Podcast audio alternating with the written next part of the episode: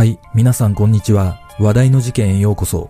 今回の考察は未解決事件、荒川区路上男性会社員刺殺事件です。この事件は当時24歳の男性会社員が帰宅中に何者かに背後から刺され殺害された事件ですが、現在も犯人の特定はできておらず未解決となっています。また、防犯カメラが犯人の姿を捉えていたことから、その映像が公開されていますが、有力な情報もないまま捜査は難航しています。一体なぜこの男性は殺害されたのか。まずは事件概要からどうぞ。事件概要。2011年11月28日午後10時25分頃、東京都荒川区東日暮里の路上で背中から血を流しているスーツ姿の若い男性がタクシーを呼び止め、病院に連れて行ってほしいと話したため、タクシー運転手がどうしたんですか？と尋ねると、その男性は刺されたと答え、そのまま倒れてしまった。驚いたタクシー運転手はすぐに110番通報し、この男性は病院に搬送されたが、すでに心肺停止の状態で死亡が確認された。その後の調べで、この男性は現場近くのアパートに住む男性会社員王さん当時24歳であることが分かり、死因は背中を刃物で刺され、その傷が心臓近くまで達していたことによる失血死だった。これらの状況から警察は殺人事件と断定し、捜査本部を設置した上で捜査を開始したところ、現場付近の防犯カメラに犯人らしき男が映っていることが判明したため、その男の足取りを追ったが、該当する人物にたどり着くことはできず、映像を公開するとともに、2012年11月、この事件は捜査特別報奨金対象事件に指定された。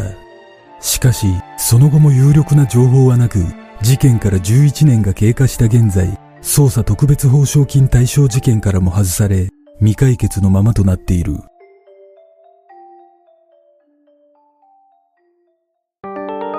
事件の経緯事件当日11月28日午後9時35分頃、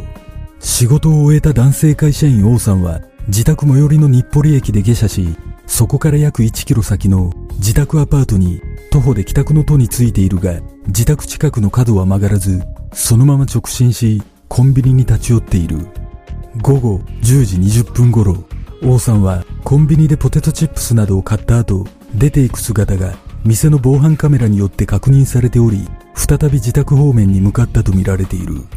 その後、自宅まであと15メートルという路上で、王さんは何者かにいきなり背後から刺されたため、そこから40メートル先の大通りまで逃げ出し、自力で119番通報したが、刺されたとしか伝えることができず、午後10時25分頃、通りかかったタクシーに助けを求めたものの、そこで力尽きてしまった。このことから王さんはコンビニを出てからわずか5分足らずで殺害されたことが分かりあまりにも突然の犯行だったために抵抗する際にできる防御層などはなかったことが確認されているまた王さんの自宅前にはコンビニの袋が落ちており買ったばかりのポテトチップスが散乱していたことからこの場所で犯人とトラブルになったとみられ刺された場所には大量の血痕が残されていたがその血だまりに犯人の足跡などは確認されなかった。その他、王さんの財布や携帯電話は奪われておらず、現場付近から凶器などは発見されなかった。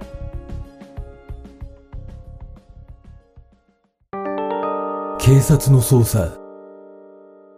警視庁は逃げた男の身元の特定に全力を挙げるべく現場周辺での聞き込みや王さんの交友関係の洗い出しを行ったところ王さんは社交的で温厚な性格ということもあり、周囲にトラブルなどは確認できなかったため、犯人は顔見知りではなく、何者かと突発的なトラブルの末に殺害されたとみて、逃走ルートから犯人の割り出しを進めた。その結果、現場に残された複数の血痕に犯人の足跡が残されていないことから、王さんとは逆方向に逃走した可能性が高いことが分かり、JR ウグイス谷駅方面に向かったとみられた。また、犯行直前の時間帯に、王さんの自宅近くの駐車場で、男同士が口論する声を近隣住民が聞いていたことが分かり、かなり怒った様子の中年男の声が聞こえていたとの情報もあったため、強盗目的の犯行の線は薄いと見られたが、犯人は凶器を持ち歩いていたことから、はっきりとした動機はわからず、初動での犯人像の絞り込みは難航した。そんな中、警視庁が現場付近の防犯カメラを複数解析した結果、犯行の時間帯に不審な男が映っていることが確認されたため、警視庁は事件の解決に結びつく最も重要な手がかりとしてその男の特定に全力を挙げたが有力な手がかりを見つけ出すことができず事件から1年が経過しようとしていた2012年11月26日警視庁は防犯カメラに映った不審な男の映像を公開した。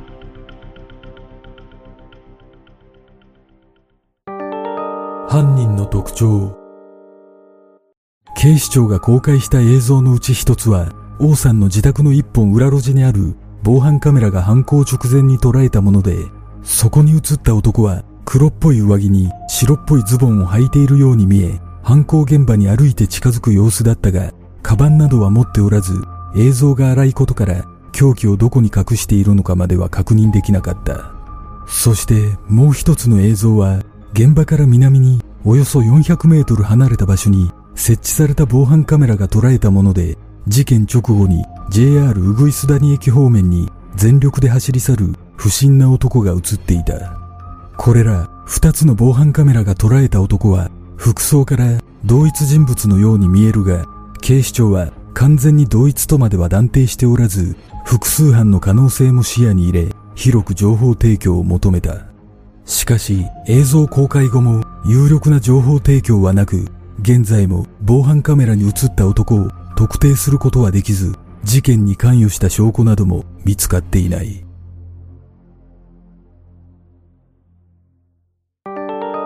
類似事件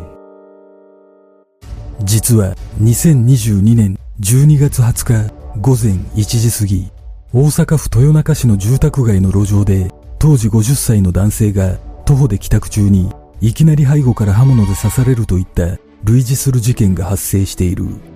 この男性は刺された直後、後ろから近づいてきた人に刺されたと警察に自ら通報し、腰に刃物が刺さったままの状態で病院に搬送され、なんとか一命は取り留めたものの、傷の深さは10センチ以上に達しており、柄の部分だけを残して刃が全て刺さっていたことから強い殺意があったとみて、警察は殺人未遂事件として逃げた人物の行方を追うとともに現場周辺の防犯カメラの確認を行っているが現在も犯人の特定には至っていない。被害に遭った男性によると現場付近は人通りが少なく後ろから襲われたため刺した人物の顔などは見ておらず特徴なども一切わからないとされ襲われる心当たりも全くないという。この事件は通り魔的犯行との見方が強いが殺意を持って背後から刺していることなどから何かしらの恨みが動機の可能性も捨てきれないといった見方もある。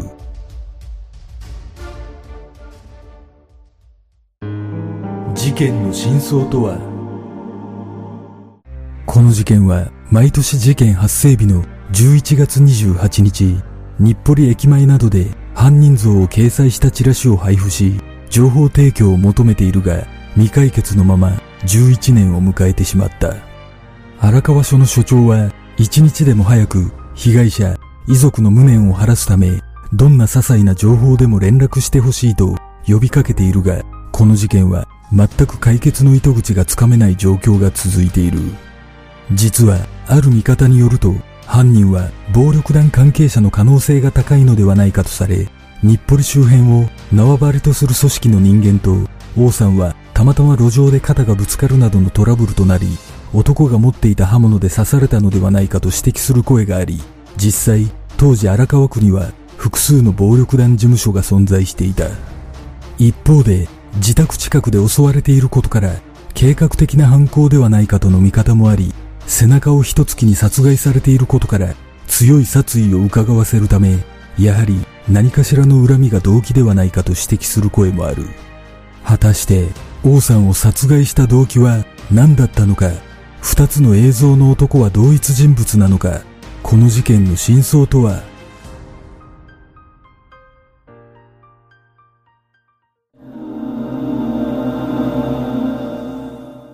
この事件は防犯カメラが犯人と思われる人物を捉えているにもかかわらず画質が悪いことから未だに男の特定ができていないことは非常に悔しく感じます。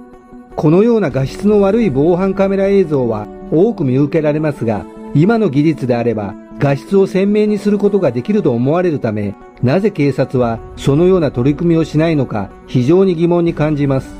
犯行の時間帯に王さんの自宅近くの駐車場でかなり怒った様子の中年男の声が聞こえていたとされているため、おそらく徒歩で帰宅中に何かしらのトラブルがあり、王さんは殺害されたと考えるのが最も自然だと感じます。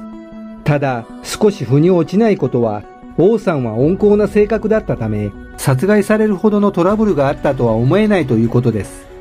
このことから推測すると、何かしらの要因で精神に異常をきたしているものに王さんは偶然出くわしてしまい、一方的に因縁をつけられたと考えることもできるため、犯人は精神疾患者か、もしくは薬物中毒者だったのかもしれません。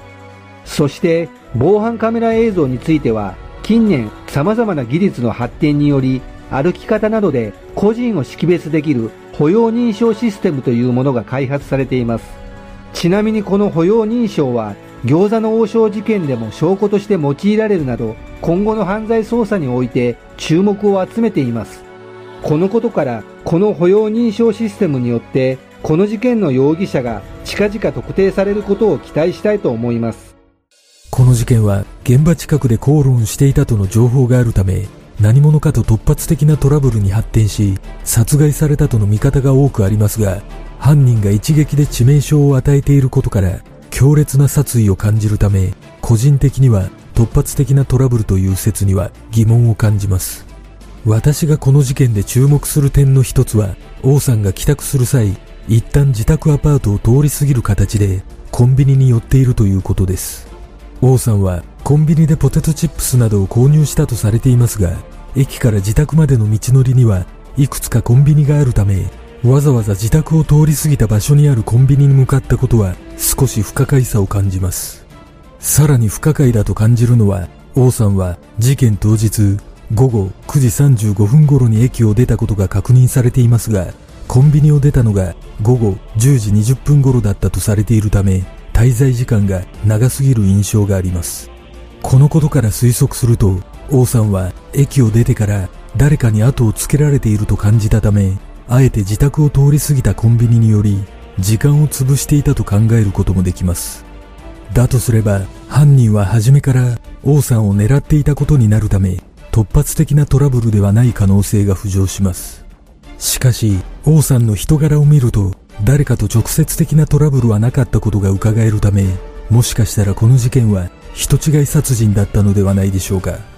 公開されている防犯カメラ映像を見ると暴力団風の男にも見えるため、暴力団同士の争いに巻き込まれた可能性も捨てきれないと感じます。仮に、そのような暴力団の人物であれば、凶器を所持していたことや、的確に背後からの一撃で殺害していることも納得できるため、すでに別件で逮捕されている暴力団員の中などに真犯人が存在するのかもしれません。皆さんはどんな考察をするでしょうか？